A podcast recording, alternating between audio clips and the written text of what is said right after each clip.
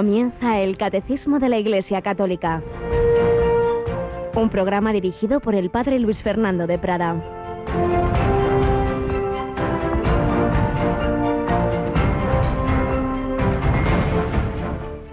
En verdad os digo que antes pasarán el cielo y la tierra que deje de cumplirse hasta la última letra o tilde de la ley. El que se salte uno solo de los preceptos menos importantes y se lo enseñe así a los hombres será el menos importante en el reino de los cielos, pero quien los cumpla y enseñe será grande en el reino de los cielos. Alabados sean Jesús, María y José. Muy buenos días, muy buen día de San Antonio de Padua. Muchas felicidades a la familia franciscana, los Antonios, Antonias, Toñis, de todo, ¿verdad? Tantos santos que además le tienen por patrono y como nos Decía esta mañana precisamente Yolanda que tenemos aquí con nosotros en ese resumen de, la vida del santo, el santo de todos, lo llamó León XIII, porque es verdad que muchísima, muchísimas personas acuden, acudimos a él con muchos motivos y es uno de los santos más populares de la historia, que más milagros hizo el Señor a través de él y en fin, que, que transmitió el Evangelio con sana doctrina y por eso fue nombrado doctor de la Iglesia. Quien los cumpla y enseñe será grande en el reino de los cielos. Él los cumplió, los preceptos de la ley, y los enseñó. Y Jesús nos ha dicho que antes pasarán el cielo y la tierra que deje de cumplirse hasta la última letra de la ley. Otra palabra semejante, el cielo y la tierra pasarán, mis palabras no pasarán. En estos tiempos en que muchos se ríen de la fe, del cristianismo, en que mm, se persigue en unos sitios cruentamente, en otros culturalmente, los signos religiosos, todo lo que tiene que ver con el Señor, la enseñanza de la religión, el crucifijo, etcétera. Muchas personas se asustan y dicen, ay, ¿qué pasa? ¿Esto, esto se acaba? No, no, no se acaba, tranquilos. Llevamos 20 siglos de persecuciones, desde la primera en la que murió San Esteban hasta las personas que ahora mismo están en campos de concentración en, en Corea del Norte. No sé si de eso se, se habla en esas cumbres, me temo que no, y en tantos otros lugares de persecución, pero el cielo y la tierra pasarán, mis palabras no pasarán. Sí, son tiempos de dificultad, son tiempos de apostasía silenciosa, la llamó ya Juan Pablo II a propósito de, de Europa, de Occidente, pero son épocas que ya están anunciadas también en la Escritura, pero no lo podemos olvidar que, que el Señor es más fuerte que todo el mal y que luego hay mucho, mucho bien que eso no hace ruido. Como tantas veces hemos recordado, y hace más ruido un solo árbol que se cae que todo un bosque que está creciendo. Y eso va adelante, las semillas del Señor, por ejemplo, en África, todo lo que me va llegando pues a través de, de las Radio Marías que están en África, es como allí pues va creciendo la fe y como tantas personas pues realmente disfrutan de, del, del, conocimiento de Cristo, de la palabra de Dios y dan todo por, por poder seguir, seguir esa palabra y agradecen tanto en particular pues que la Radio María es de allí, en, buena parte también con nuestra ayuda que, que os pedíamos en la, en la maratón que celebrábamos este año y que podemos decir que cubrió todos sus objetivos para que, de hecho, ya hemos recibido unas fotografías eh, de que ya se ha iniciado la obra en Angola. Tenemos, como os digo, con nosotros a Yolanda. Buenos días, Yoli. Muy buenos días, padre. Bueno, don Emanuele Ferrario, el fundador de Radio María, ayer nos envió fotografías de cómo está empezando ya la obra de la sede de Radio María en, en, en, Angola. ¿Qué te parece, en Luanda? Qué maravilla, qué maravilla. Pues seguramente que va a ir todo estupendamente y seguiremos rezando para que todo vaya adelante.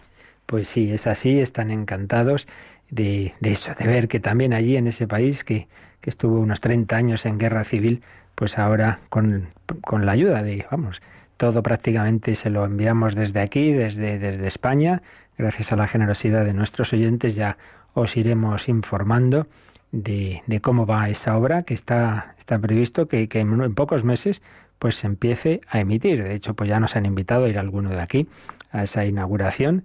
Gracias a, a todos vosotros, queridos oyentes, bienhechores de Radio María. Seguimos cada día pidiendo vuestra ayuda para seguir extendiendo el Evangelio en este occidente secularizado y en esa África que tiene, en cambio, tanta sed de Dios pues en todos los lugares, todas las personas humanas tienen, lo sepan o no, necesidad de Dios. Necesitan que se les anuncie el Evangelio, como lo hizo San Antonio de Padua. Precisamente ayer comenzábamos a exponer una catequesis en la que el Papa Benedicto XVI resumía la vida de San Antonio de Padua, pues vamos ahora a seguirlo haciendo para que el Señor, a través de este santo, también a nosotros, nos ilumine.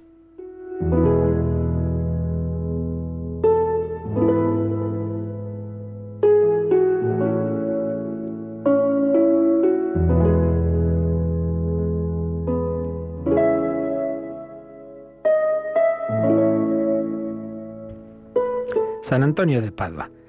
Estábamos ayer viendo la catequesis que en febrero de 2010 Benedicto XVI dedicó.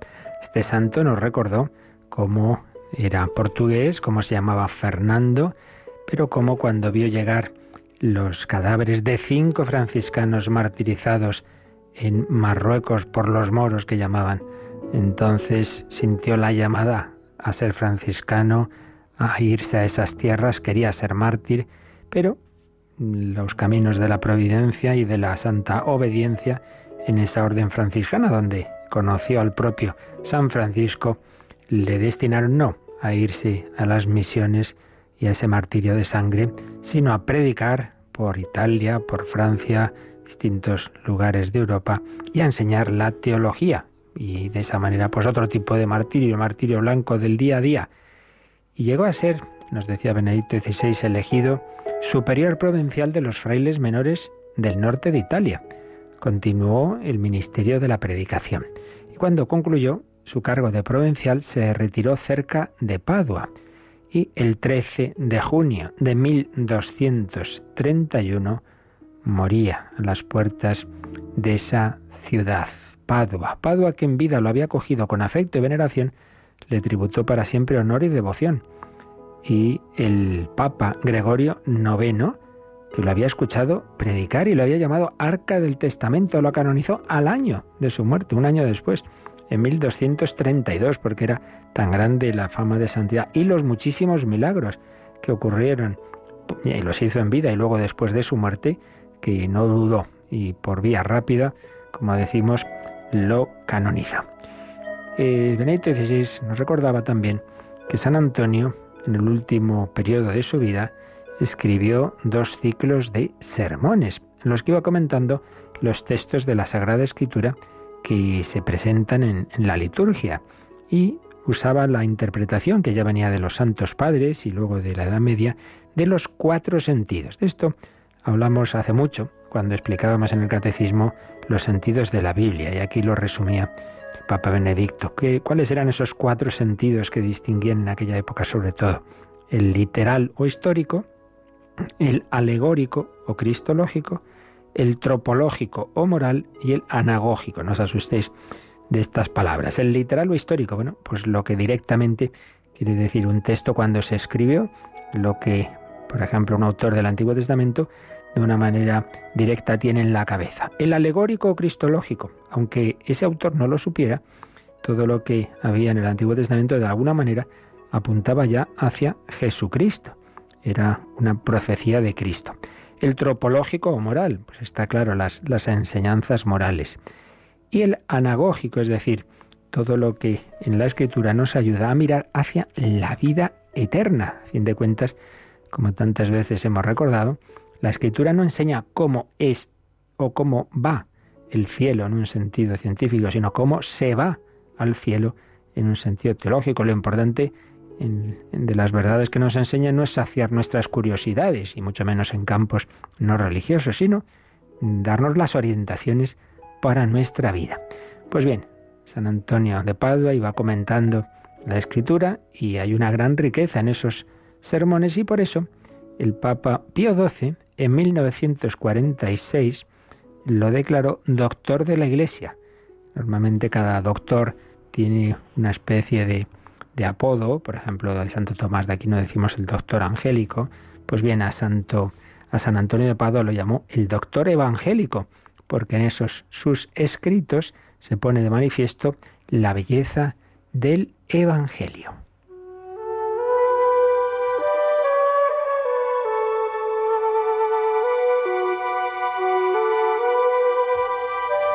Y un aspecto importante que nos puede ayudar a nosotros y que recogía en su catequesis el Papa Benedicto XVI es que San Antonio hablaba mucho de la oración, de la oración como de una relación de amor que impulsa al hombre a conversar dulcemente con el Señor, creando una alegría inefable que envuelve suavemente al alma en oración. San Antonio nos recordaba que la oración necesita un clima de silencio, que no consiste en aislarse del ruido exterior, sino que es una experiencia interior que busca liberarnos de las distracciones provocadas por las preocupaciones del alma, creando el silencio en el alma misma. Por eso, lo importante es ese silencio interior, claro, cada uno según sus posibilidades, no, no lo podremos hacer tan fácil, sin duda, como un cartujo, pero debemos buscar esos momentos, es intentar dejar de lado preocupaciones y, y centrarnos en el Señor. Y además, este gran doctor franciscano decía que en la oración hay cuatro actitudes indispensables. En latín, obsecratio, oratio, postulacio y graciarum actio. Vamos a traducirlas así, así lo hacía el propio Papa Benedicto. Primero, obsecratio, abrir confiadamente el corazón a Dios. Este es el primer paso de la oración, abrir confiadamente el corazón a Dios, a su presencia. Esto lo repetimos nosotros muchas veces en las horas santas. No estamos delante de una idea, de una imagen, de una reliquia, sino estamos con una persona. Lo más importante de la oración es caer en la cuenta de esa presencia, no, no la convirtamos en una especie de reflexión, lectura o estudio, que no, que no, que no es dar vueltas a ideas conmigo mismo, es estar con, abrir el corazón a la presencia de Dios y conversar afectuosamente con Él, viéndolo presente conmigo. Después, presentarle nuestras necesidades, alabarlo y darle gracias. Comentaba el Papa, en esta enseñanza de San Antonio observamos uno de los rasgos de la teología franciscana, el papel que asigna al amor divino, que entra en la esfera de los afectos, de la voluntad, del corazón, y que también es la fuente de la que brota un conocimiento espiritual que sobrepasa todo conocimiento. Un conocimiento espiritual que sobrepasa todo otro conocimiento. El amor, lo importante, lo importante en la oración no son mis bellas ideas, mis reflexiones, sino que lo importante es el amor, siempre con esa actitud de humildad y de cercanía al Señor. También escribía San Antonio que la caridad es el alma de la fe, hace que esté viva. Sin el amor, la fe muere. Sin el amor, la fe muere.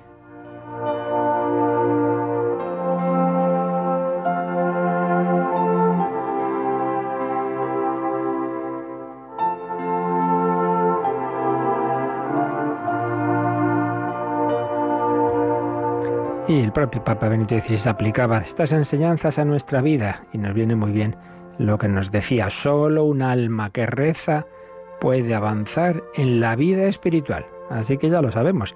Ay, pero si yo no soy monje ni... No, no, no. Todos estamos llamados a hacer oración.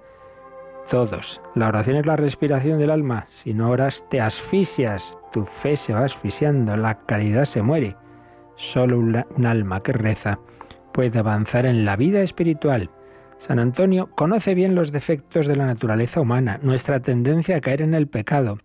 Por eso exhorta continuamente a luchar contra la inclinación a la avidez, al orgullo, a la impureza y a practicar más bien las virtudes de la pobreza, la generosidad, la humildad, la obediencia, la castidad y pureza. A principios del siglo XIII, en pleno renacimiento de las ciudades y florecimiento del comercio, crecía el número de personas insensibles a las necesidades de los pobres.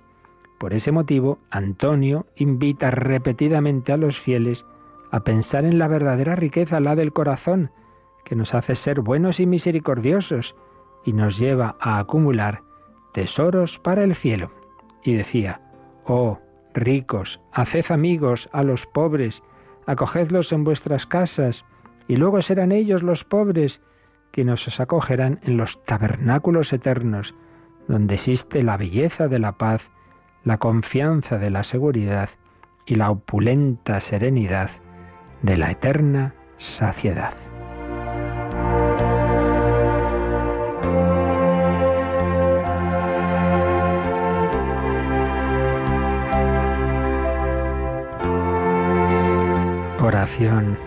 Y caridad.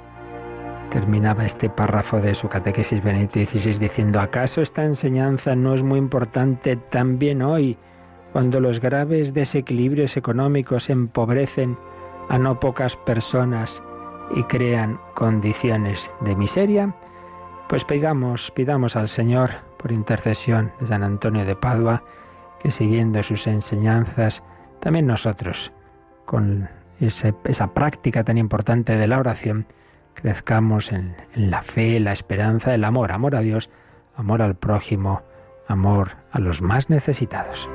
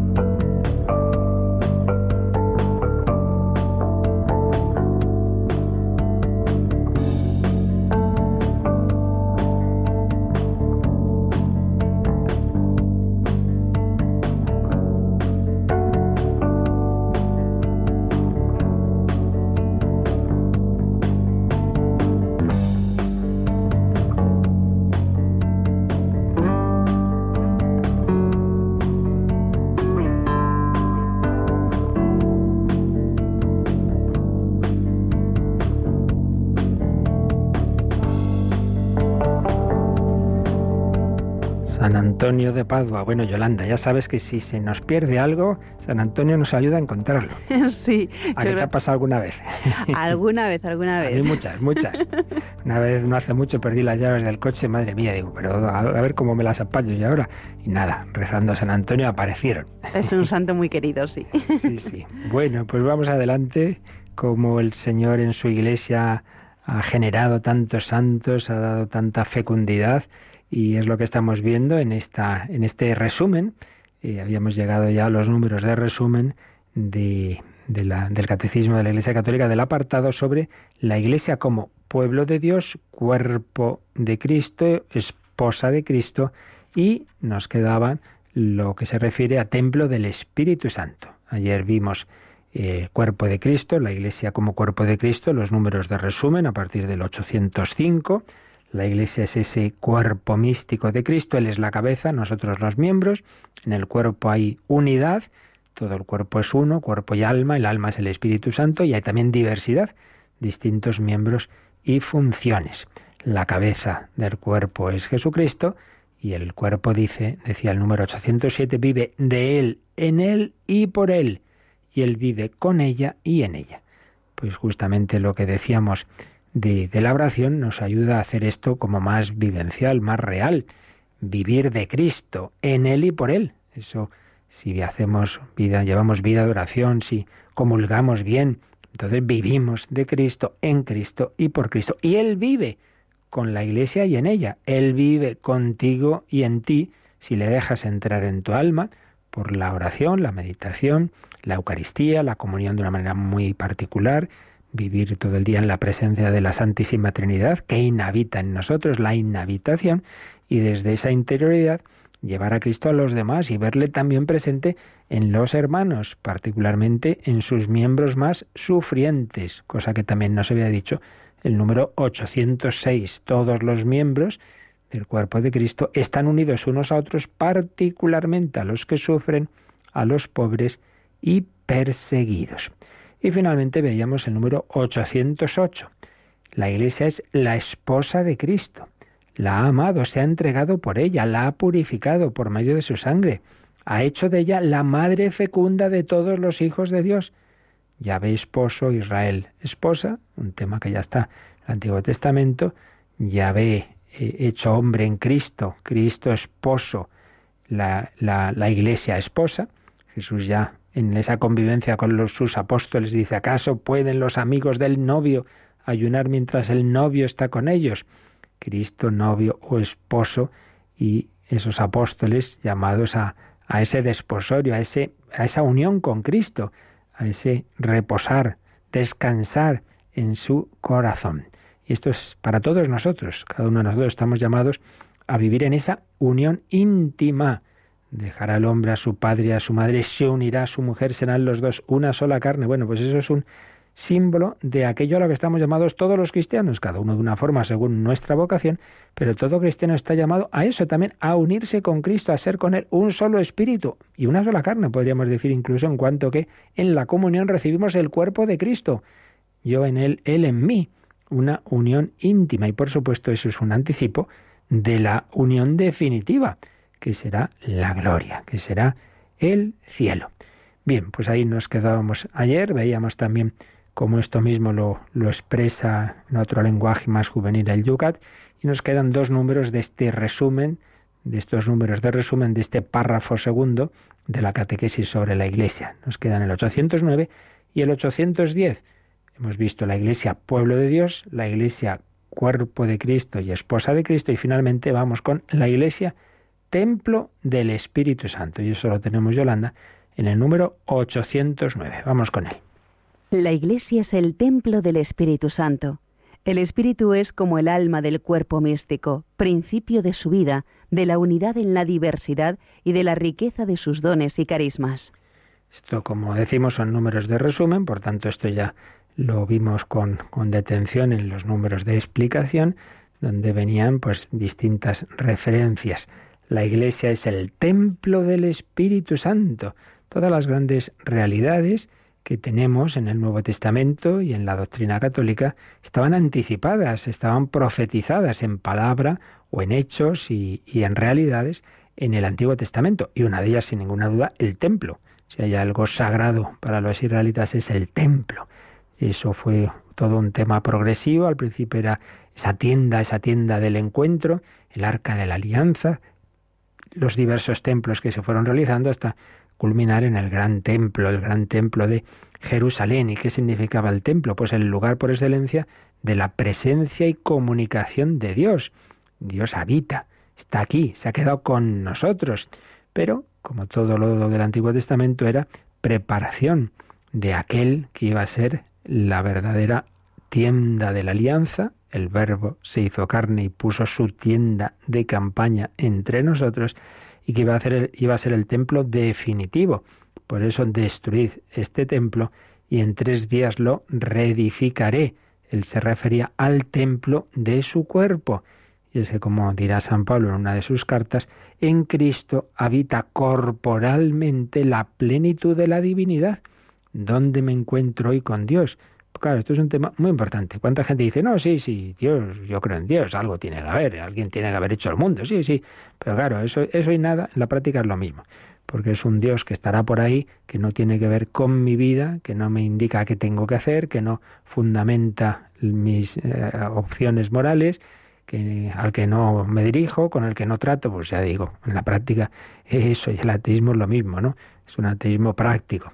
No, Dios ha entrado en nuestra vida, se, se nos ha acercado. Por eso lo decisivo no es si creo en Dios o no, sino si acepto a Cristo, el Emmanuel, el Dios con nosotros o no. Y por tanto mi vida se apoya en Él o no. Eso es lo decisivo. Pues bien, ese Dios que se ha hecho carne en Cristo prolonga su encarnación a través de la Iglesia.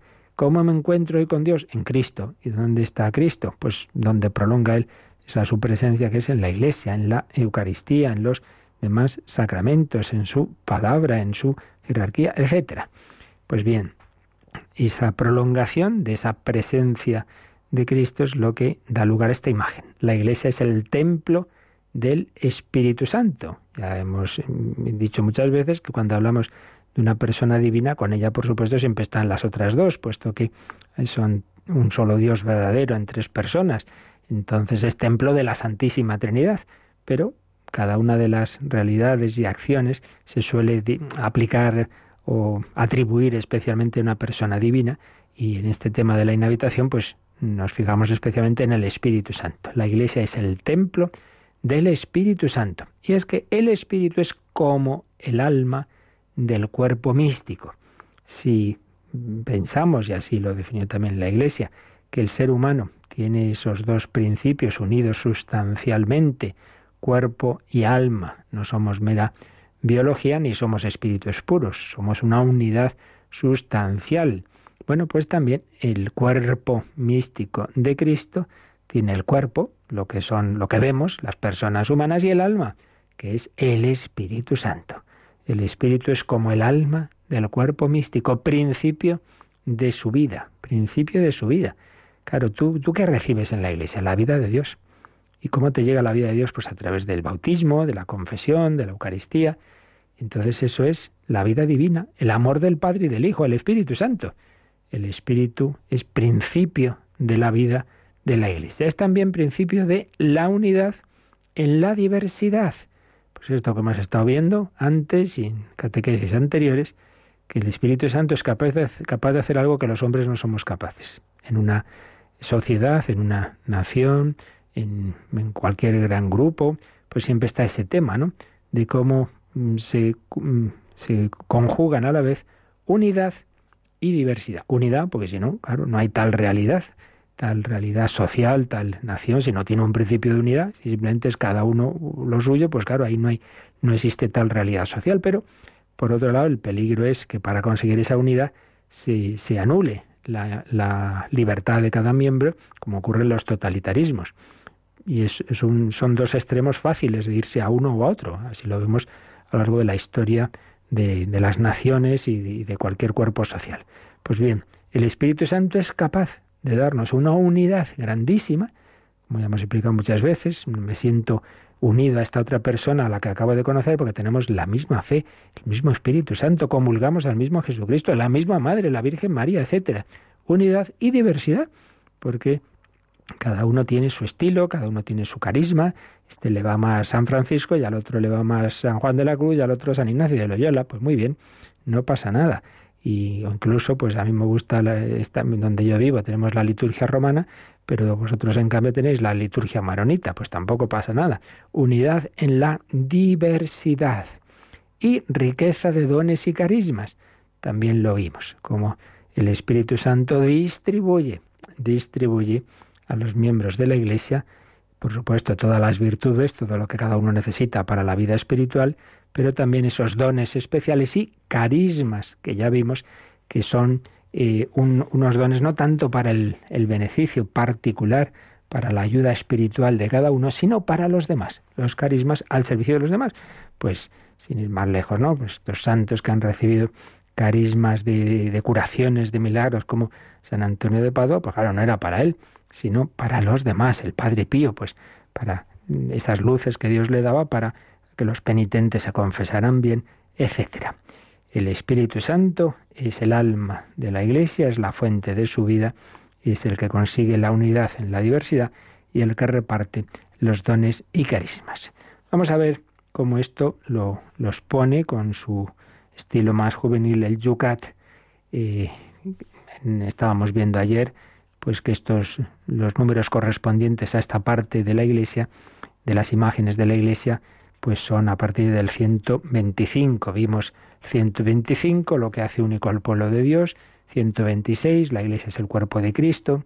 127, la iglesia es la esposa de Cristo, que por cierto hay también al margen, la edición española de Yucat recoge algunas citas muy bonitas, por ejemplo, del hermano Roger, aquel que fundó la, la comunidad ecuménica de Tessé, y decía, amar a Cristo y amar a la iglesia es una misma cosa. Claro, uno, eso típico, yo Dios sí, Cristo no, o Cristo sí, la Iglesia no, pues mira, no puede ser. Amar a Cristo y amar a la Iglesia es una misma cosa. Y también viene una cita de un obispo brasileño que murió en 1999, Helder Cámara, que decía, ¿opinas que las debilidades de la Iglesia llevarán a Cristo a abandonarla? Dejar a la Iglesia sería como dejar el propio cuerpo. Jesucristo nunca abandona su Iglesia, claro, ya sabe que está formada por hombres débiles y vaya que sí lo sabe ya lo veía todos los días en la convivencia con los apóstoles que él mismo había elegido. Y uno de ellos le, traicionó y el otro Pedro le negó. Pero el Señor no abandona a su iglesia.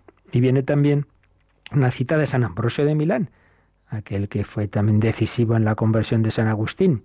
La iglesia es este barco que con su velamen, que es la cruz de Cristo, empujado por el Espíritu Santo, navega seguro en este mundo. Fijaos qué imagen tan bonita. Decía San Ambrosio, la iglesia es un barco. Ese barco tiene el velamen sobre una cruz. Esos palos forman una cruz, entonces ahí ve la cruz de Cristo, las velas, la cruz de Cristo, y el aire que empuja esas velas es el Espíritu Santo. Y así la iglesia navega segura por este mundo. Una bella imagen que nos tiene que dar esa certeza, tranquilidad. Vamos por los mares de este mundo, muchas veces hay tormentas, no te preocupes. Esto lo lleva a Jesucristo, Él es el timonel y el viento es el Espíritu Santo. Pero antes de ver cómo el Yucat desarrolla esta imagen del Espíritu Santo, vamos a quedarnos un momentito agradeciendo al Señor que no nos abandona, que Él es el esposo de la Iglesia, que Él nos comunica su Espíritu Santo y como todo lo que ya dijo en el Antiguo Testamento, Yahvé esposo a, a Israel, nos lo dice ahora a nosotros Jesucristo, a la Iglesia y a cada uno de sus miembros, al alma cristiana.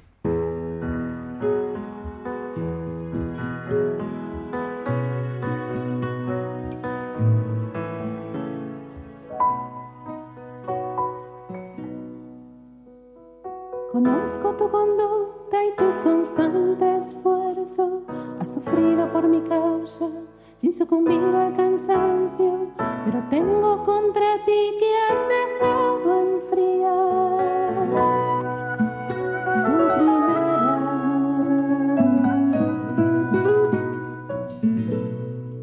Por eso yo la voy a seducir, la llevaré al desierto y allí hablaré su corazón responderá como en los días de su juventud.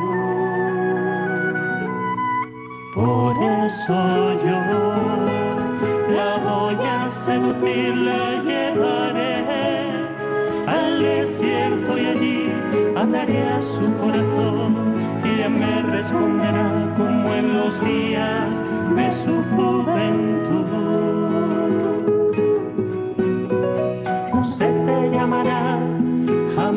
Abandonada, ni a tu tierra se dirá, jamás la desolada, pues ya ves, se complacerá en ti, y tu tierra será desposada.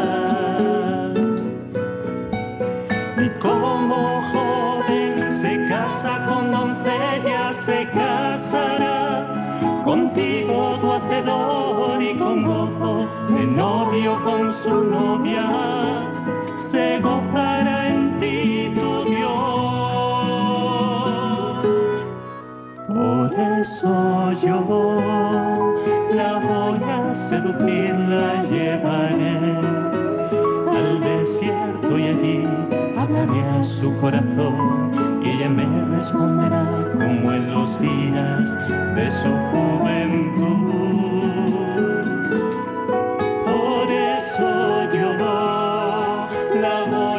seducir, la llevaré al desierto y allí hablaré a su corazón y ella me responderá como en los días de su juventud.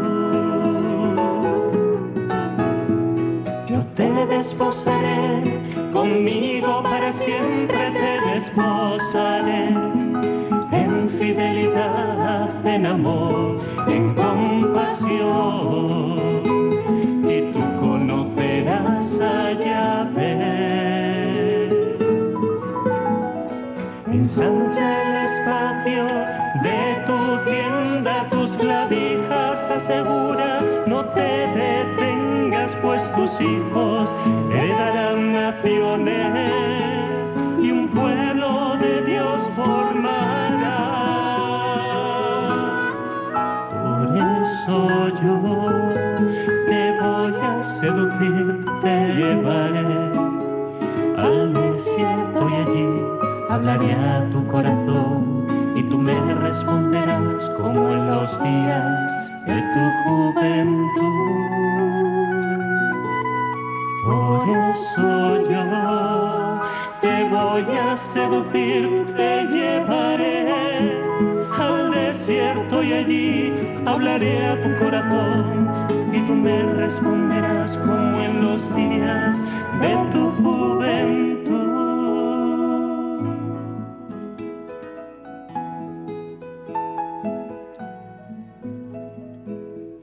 Están escuchando el Catecismo de la Iglesia Católica con el Padre Luis Fernando de Prada.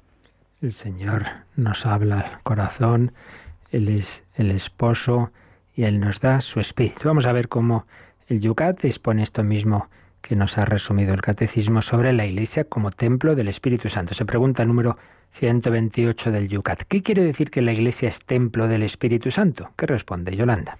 La Iglesia es el lugar del mundo donde el Espíritu Santo está plenamente presente. Fijaos esta primera respuesta. La Iglesia es el lugar del mundo donde el Espíritu Santo está plenamente presente. Claro, porque el Espíritu Santo está presente en todo. Pero hay una forma de presencia, de comunicación, de darnos sus dones que fundamentalmente es la Iglesia. Por eso es donde está plenamente presente. Y lo desarrolla a continuación y que nos dice el resto del número. El pueblo de Israel adoraba a Dios en el templo de Jerusalén. Este templo ya no existe. Su puesto lo ha ocupado la Iglesia, que no está sujeta a un lugar determinado. Donde dos o tres están reunidos en mi nombre, allí estoy yo en medio de ellos.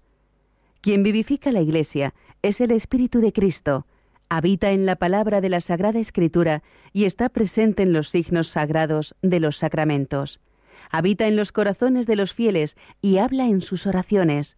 Conduce a la Iglesia y le otorga sus dones, tanto los sencillos como los extraordinarios. Quien se confía al Espíritu Santo puede experimentar también hoy verdaderos milagros.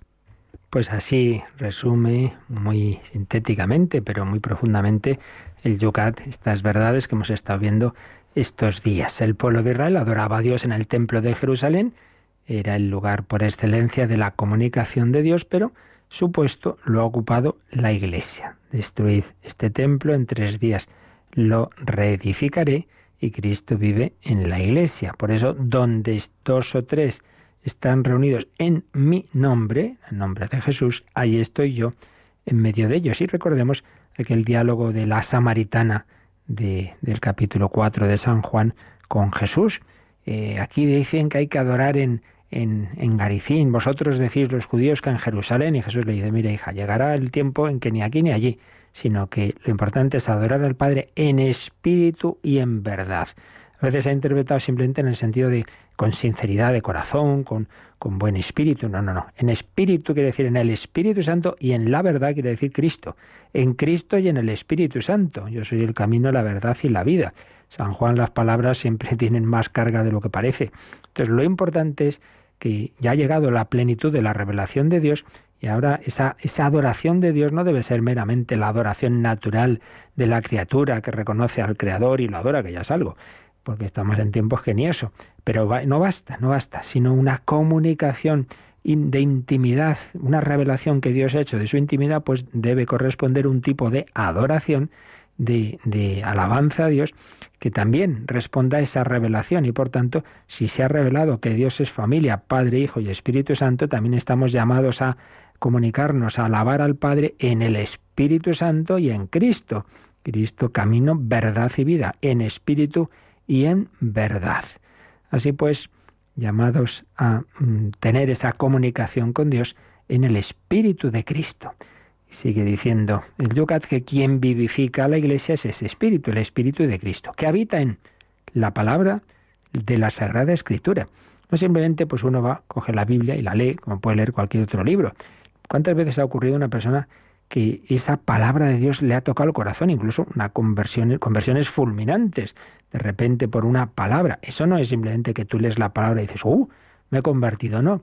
Ahí hay una acción de Dios, una acción del Espíritu Santo, incluso Mm, frases que uno ha oído, leído muchas veces y no le han hecho especial efecto, un día sí, porque ahí está una especial acción del Espíritu Santo, tanto a nivel de conversión como de vocación. Por ejemplo, recordemos a San Agustín, llevaba años, años de búsqueda de la verdad y ya estaba al final, pues seguro de que la verdad estaba en la iglesia, sí, sí, pero no, no, no acababa de dar el paso.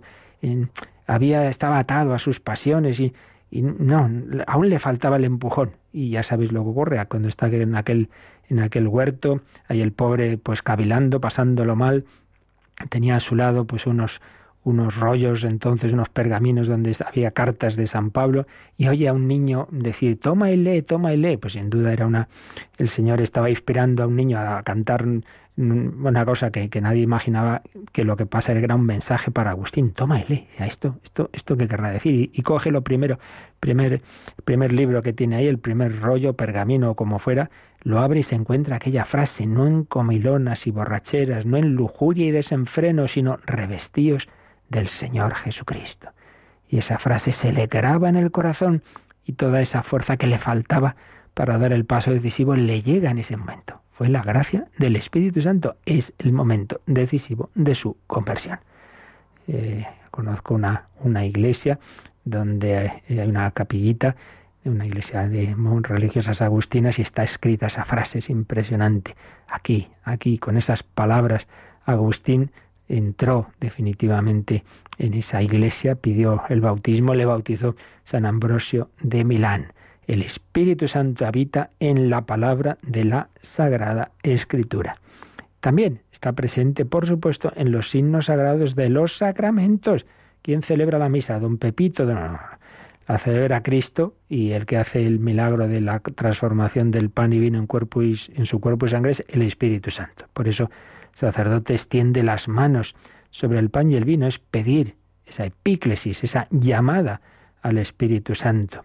Y lo mismo en la confesión, extiende las manos sobre la cabeza del penitente, que el Espíritu Santo entre en esta alma y la limpie de los pecados, etc. El Señor actúa, está presente en los sacramentos. También habita en los corazones de los fieles y habla en sus oraciones. Yo no sé orar, ni yo tampoco. Ya lo dice San Pablo, nosotros no sabemos orar como conviene, pero el Espíritu Santo viene en ayuda de nuestra debilidad. Por eso, al hacer oración, invoquemos al Espíritu Santo. Señor, si no sabemos decir cuatro palabras sin distraernos, ven Espíritu Santo, ven, ven, ven, que seas tú el que mueva nuestra oración. El Espíritu Santo habita en la Escritura, en los sacramentos, en, en los corazones de los fieles moviendo su oración también el Espíritu conduce a la Iglesia y le otorga sus dones y carismas, lo que decíamos antes, tanto los sencillos, los que a todos se le comunican, como los extraordinarios, que Dios a este le da el don de milagros, a este el don de lenguas, a este el don de leer las conciencias, y termina con una frase muy importante. Quien se confía al Espíritu Santo puede experimentar también hoy verdaderos milagros. Fíate de él. Hay una letrilla de una canción de las Carmelitas Descalzas que le gustaba mucho a la Madre Maravillas de Jesús, Santa Maravillas, que decía, hilo por hilo tejiendo va, si tú le dejas, qué bien lo hará. De hecho, es el título de una de las biografías de la Madre Maravillas, si tú le dejas, si tú le dejas, qué bien lo hará, pero hay que dejarle al Espíritu Santo que haga y deshaga tu vida. Y por eso nos viene al margen también una cita de San Ignacio de Loyola, que le escribía a San Francisco de Borja y le decía que no somos conscientes de lo que Dios haría de nosotros si le dejáramos, si nos pusiéramos a su servicio. Es verdad, si le dejáramos a Dios, de todos sacaría un santo y un gran apóstol, como lo ha hecho con los santos. Bueno, pues dejémosle nosotros. Bueno, pues finalmente el último número de este resumen que nos ha hecho el catecismo en este siempre este final de cada párrafo con estos números de resumen es una famosa cita de San Cipriano, eh, que aparece en el Concilio Vaticano II, en la Lumen Gentium, y que también ha querido aquí recoger el, el Catecismo número 810, es simplemente esta cita de San Cipriano, Yolanda, que nos puedes leer. 810 del Catecismo. Así toda la Iglesia aparece como el pueblo unido por la unidad del Padre, del Hijo y del Espíritu Santo. Pues es una bella cita para acabar este apartado. La Iglesia aparece, es un pueblo unido, unido por la unidad del Padre, del Hijo y del Espíritu Santo. A fin de cuentas, ¿cuál es la referencia última, el fundamento último de todo en la vida cristiana? Por la Santísima Trinidad, claro. ¿Quién, quién ha existido desde siempre? ¿Quién es? ¿Quién es? No ha sido hecho por nadie. Dios uno y trino. Todo lo demás, pues tiene su fundamento en la Trinidad. Todo de alguna manera se parece a Dios. Bueno, pues la Iglesia, con esa unidad y diversidad simultáneas de las que hemos hablado, pues se fundamentan en que hay un Dios que es uno y trino. Y por ello la unidad, que es lo siguiente que ya veremos a partir de, de mañana, si Dios quiere, una de las notas de la Iglesia es una, es una Santa Católica de Apostólica. Esa unidad viene de que Dios es uno, siendo tres personas. Unidad, unidad de la Iglesia, unidad de la Trinidad. La Iglesia aparece como el pueblo unido por la unidad del Padre, del Hijo y del Espíritu Santo. Por eso, fijaos, todo en la Iglesia como empieza y termina, en el nombre del Padre y del Hijo y del Espíritu Santo. La bendición de Dios, Padre, Hijo y Espíritu Santo. Todo empieza y termina en aquel que es el origen, principio y fin de todo. De Dios uno y trino venimos, a Dios uno y trino vamos. Lo que pasa es que en ese ir, los seres racionales, Dios no nos obliga a ir contra nuestra libre voluntad. Por eso nos invita a ir por el amor. Y por eso todo lo que hemos visto de la importancia de decir que sí, de abrirnos, de dejarnos guiar por el Espíritu Santo, de corresponder a su amor, de hacer oración, porque si no, pues claro, no, no, no volvemos, no vamos por ese camino que él mismo nos ha puesto fácil haciéndose hombre, para que por el hombre Cristo Jesús lleguemos a la Santísima Trinidad. Y así todos estemos unidos con Dios y entre nosotros, porque ya veíamos que la Iglesia es sacramento de la unidad del hombre con Dios y de los hombres entre sí. Es el instrumento para que nos uniéndonos a Dios también nos unamos entre nosotros. Seamos un pueblo unido, pueblo unido. ¿De qué pueblo eres tú? ¿Español, francés? Bueno, pues mucho antes y más importante que eso, soy, del, soy católico. Soy de, de la Iglesia Católica que vive en España, en Francia, en Angola y en Hawái. Somos de la Iglesia Católica, unidos por aquel que es Padre, Hijo y Espíritu Santo.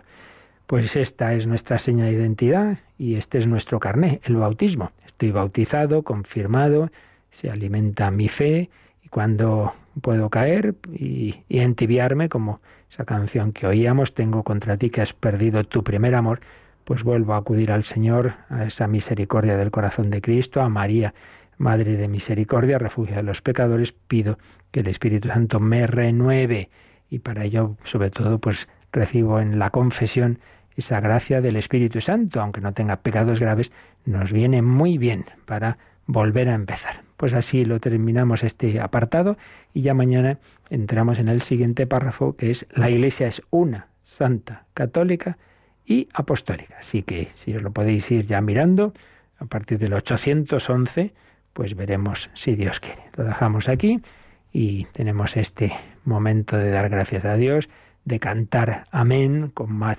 Maher, porque Él vive, y también de vuestras consultas, preguntas de este u otros temas, si así lo deseáis.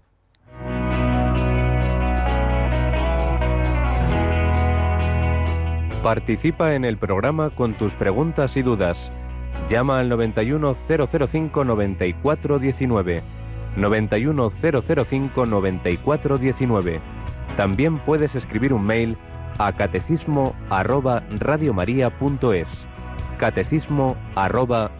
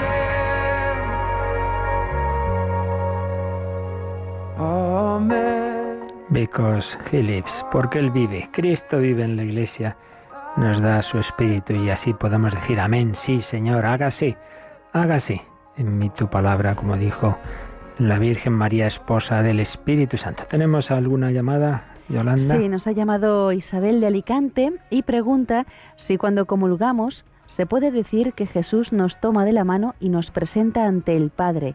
¿Es correcto decir esto?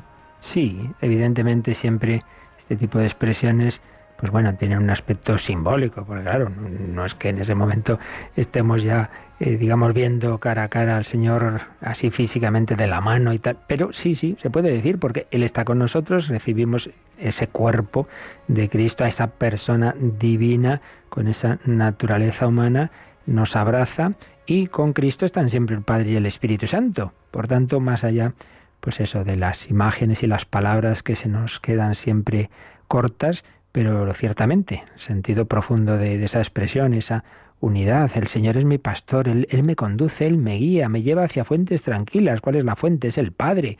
Eso que decía San Ignacio de Antioquía. Siento en mí eh, como, como una sed, una voz que me dice, ven, ven al Padre. Pues sí, Jesús, el buen pastor.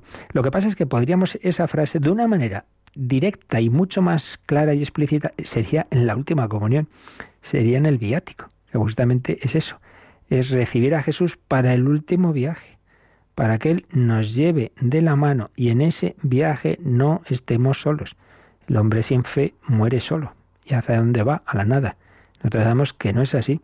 Mm, voy a hacer este último viaje, el práctico que llamaban en, llaman en los puertos, el, el, que sube al barco para ayudarle a entrar en el puerto. Cristo viene a mi alma y me lleva al Padre. Ahí esa frase que nos decía Isabel, digamos, es como más clara y explícita, más directamente eh, textual, ¿no? Ahí ciertamente Cristo nos lleva de este mundo al Padre, nos presenta al Padre. Pero también en las demás comuniones que hacemos en esta vida, pues en un sentido así amplio de la palabra, pues también se da esa, esa bella realidad. También nos ha escrito al correo desde, parece que San Sebastián, Agustín, si se podría decir que en la encarnación la Virgen María fue bautizada por el Espíritu Santo. Hombre, vamos a ver. Eh, fue inundada por el Espíritu Santo, por obra del cual concibe, pero no hay que olvidar que María está llena del Espíritu Santo desde su concepción. Por tanto, lo que vendría a ser análogo a nuestro bautismo, más que en la encarnación, en la anunciación, fue antes, fue en su concepción. María está llena, inundada del Espíritu Santo, en ese sentido bautizada, eh, desde su concepción. Es la Inmaculada Concepción, Agustín. Y nos escribía también, ayer nos hicieron una consulta sobre la fecundación in vitro, ya respondimos que según toda la doctrina de la Iglesia no, no responde, no corresponde a, la moral de la transmisión de la vida. Entonces nos lo agradece la respuesta Carlos. Eh, y a propósito de eso, nos escribe eh, reitero mi agradecimiento, pues intento formarme todo lo que puedo como católico para ser cada día más coherente en mi vida. Y para esto Radio María ha sido una compañía de un valor inconmensurable, sobre todo cuando estuve destinado en Arabia Saudita. Fijaos que, que bello, de esto tenemos muchos mensajes de cómo muchas veces hay personas en cualquier lugar del mundo y en un sitio en el que está, vamos, la fe católica está absolutamente proscrita, sí, pero eso no impide que tengamos un hermano nuestro allí oyendo Radio María y que allí también destinado a trabajar allí se pueda formar y pueda escuchar la palabra de Dios y la doctrina de, de la Iglesia, la doctrina de la Iglesia. Así que realmente nos alegramos mucho. Bueno, pues ya tenemos la hora, ya seguiremos mañana con otras consultas, siempre que queráis, las podéis dejar ya en el, en el correo, ya sabéis, catecismo arroba o en directo, pues cuando llegue el momento, a ese teléfono que nos ha recordado Yolanda, la que le agradecemos, por supuesto, su colaboración esta mañana y le pedimos a San Antonio de Padua que nos ayude a vivir este día como él, con alegría, con, con esperanza, con ese espíritu evangélico, en oración, en oración, ese trato de amor que nos explicaba el Papa Benedicto XVI, es una catequesis que dio sobre él, sobre San Antonio de Padua, y en caridad, en caridad fraterna, especialmente hacia los pobres, enfermos y necesitados.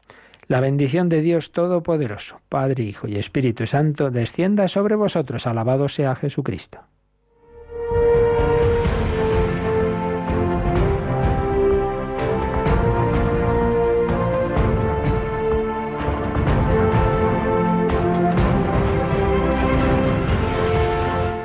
Han escuchado en Radio María el Catecismo de la Iglesia Católica. Un programa dirigido por el Padre Luis Fernando de Prada.